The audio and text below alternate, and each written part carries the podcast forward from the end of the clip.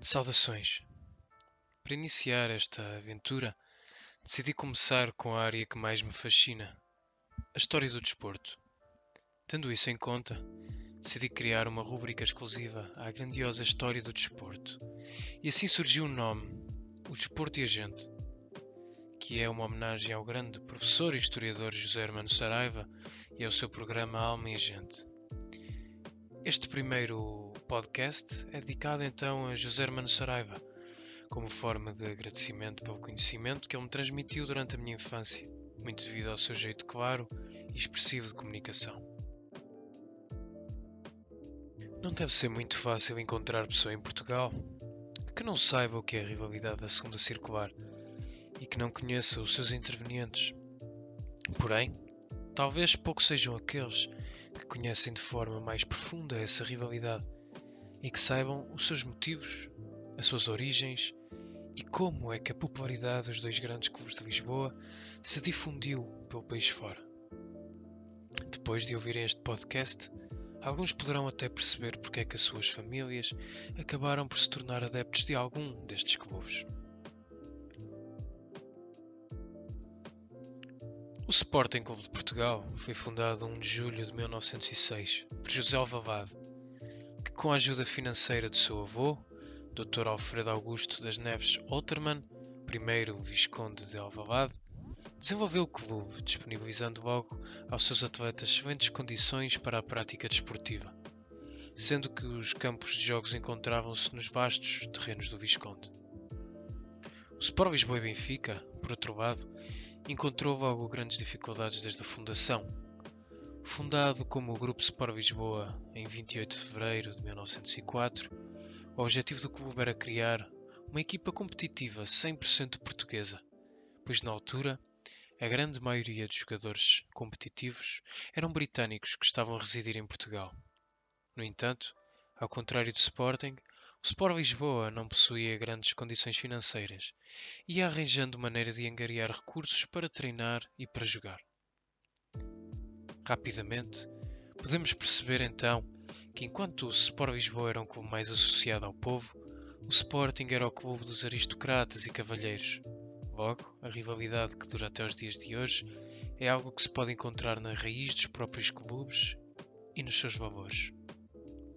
Em 1907, a rivalidade intensificou-se, pois o Sporting, ao verificar que o plantel do rival era composto por jogadores bastante talentosos, decidiu oferecer melhores condições a muitos dos jogadores adversários, conseguindo ficar com oito deles. Verifica-se curiosamente aqui um episódio bastante incipiente de profissionalismo no futebol português. Entretanto, em 1908, o Sport Lisboa fundou-se com o Grupo Sport Benfica, que era um clube de ciclismo, daí também a roda da bicicleta, que ainda hoje se encontra presente no símbolo do Sport Lisboa Benfica, mas que este clube de ciclismo tinha na sua posse um campo onde seria possível a prática de futebol. Surgiu assim, após esta fusão, o nome Sport Lisboa Benfica. Com o passar dos anos, Muitos foram os derbys disputados entre ambos os clubes e outros tantos foram os episódios de tensão que foram acontecendo.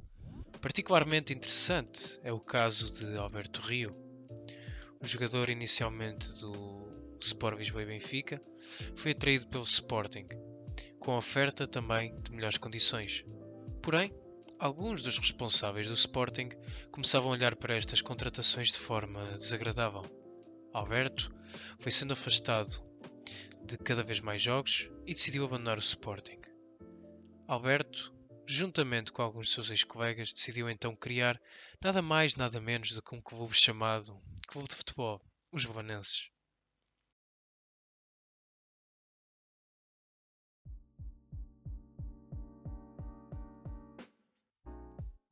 O Sport Lisboa e Benfica foi dominando o campeonato de futebol de Lisboa na década de 1910 enquanto, na década de 1920, o Sporting Clube de Portugal foi o clube mais bem sucedido. Com o desporto em Portugal a desenvolver-se, em 1927 foi então apetrechada a volta a Portugal em bicicleta, pelo Diário de Notícias e Sports, Numa época onde a primeira transmissão televisiva da RTP estava ainda a 30 anos de distância, um evento destes era a melhor e única maneira da grande maioria da população portuguesa poder ver e vibrar com uma competição de alto nível ao vivo, e consequentemente era uma bela maneira dos clubes e dos atletas se darem a conhecer. A edição de 1927 foi vencida por Augusto de Carvalho, do Grupo Esportivo de Carcavelos. No entanto, não houve volta entre 1928 a 1930, devido à falta de organizador. Isto mudou em 1931, quando a mesma entidade voltou a organizar o evento e a volta a Portugal estabeleceu-se como uma competição a se ter em conta no calendário desportivo nacional. Até porque, desta vez, nos 21 anos que se seguiram, a volta só era obrigada a parar devido a guerras,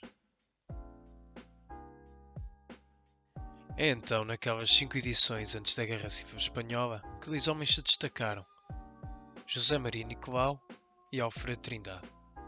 José Maria Nicolau, vindo do grupo Esportivo de Carcavelos, representava o Benfica desde 1929 e por lá ficou até 1939.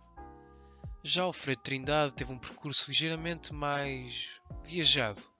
Representou o Sporting em 1930 Fez dois anos, 1931 e 1932, no União Clube Rio de Janeiro. Voltou ao Sporting durante mais dois anos. Em 1935 representou o Velo Clube Os Leões. Voltou ainda mais uma vez ao Sporting, desta vez por quatro anos, entre 1936 a 1939. E voltou a sair ainda para representar o Clube de Futebol Lisboanenses entre 1940 a 1941. Mas como bom filho a casa torna, pela terceira vez, acabou a sua carreira no Sporting em 1942. A rivalidade começou então no ano de 1931. Nicolau representava o Benfica e Trindade ainda estava na União com o Rio de Janeiro. Os dois atletas foram as grandes figuras desta prova, que começou 6 de setembro na etapa Cova da Piedade-Setúbal. A luta entre os dois durou até à última etapa que ligou as Caldas da Rainha ao Estoril e José Maria Nicolau, com uma vantagem de apenas 29 segundos à geral, levou de vencida a segunda edição da história da Volta a Portugal em bicicleta.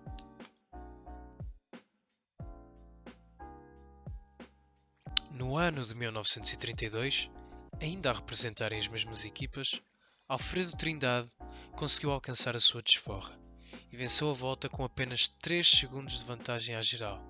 Volta esta, que ficou marcada pelas duas quedas do atleta do Benfica, que lhe custaram um possível bis. No ano seguinte, em 1933, Alfredo Trindade foi contratado pelo Sporting, que possivelmente viu no seu ex-atleta uma boa oportunidade para rivalizar com o Benfica no ciclismo e mais especificamente na volta a Portugal em bicicleta. O atleta, agora no Sporting, Encontrou sucesso logo no seu primeiro ano de contrato e tornou-se no primeiro atleta a vencer por duas vezes consecutivas a volta. Nicolau adoeceu logo na segunda etapa e foi obrigado a retirar-se, indo assim o segundo lugar para Isquialino, também de Sporting, tendo feito o clube de Alvalade um 1-2 nesse ano. Sim, eu digo 1-2 e não dobradinha citando as palavras do grande comentador, o grande João Carlos Costa, dobradinha é com feijão e arroz. Já no ano de 1934, a história foi contada, mas no sentido inverso. Depois de uma queda grave de Alfredo Trindade na terceira etapa, que o obrigou a abandonar, José Maria Nicolau viu o seu caminho mais livre até à reconquista, e assim o fez ficando novamente Ezequielino na segunda posição. O duelo destes dois ciclistas na volta a Portugal ficou-se por aqui, com dois títulos e um segundo lugar para cada um. No entanto, a rivalidade estendeu-se por mais alguns anos em outras provas nacionais, onde as estradas portuguesas serviam de arena para estes dois senhores. Apesar da enorme rivalidade em prova, Nicolau e Trindade eram conhecidos pelo enorme desportivismo entre ambos, sendo esta uma rivalidade genuína e meramente desportiva, sendo assim também um excelente exemplo dos valores do desporto, sendo que Trindade chegou mesmo até a ser treinador de ciclismo do Benfica. Nicolau e Trindade ficam para a história como o primeiro grande duelo de clubes que foi testemunhado ao vivo pelo país inteiro, sendo que muitos portugueses se tornaram benfiquistas ou sportinguistas, consoante gostavam mais de um ou outro atleta.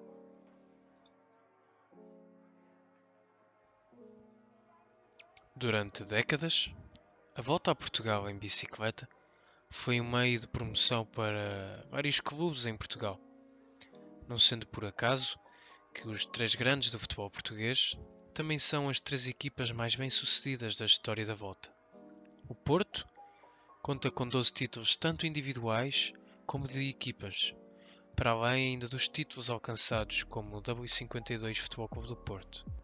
O Sporting conta com 9 títulos individuais e 13 de equipas.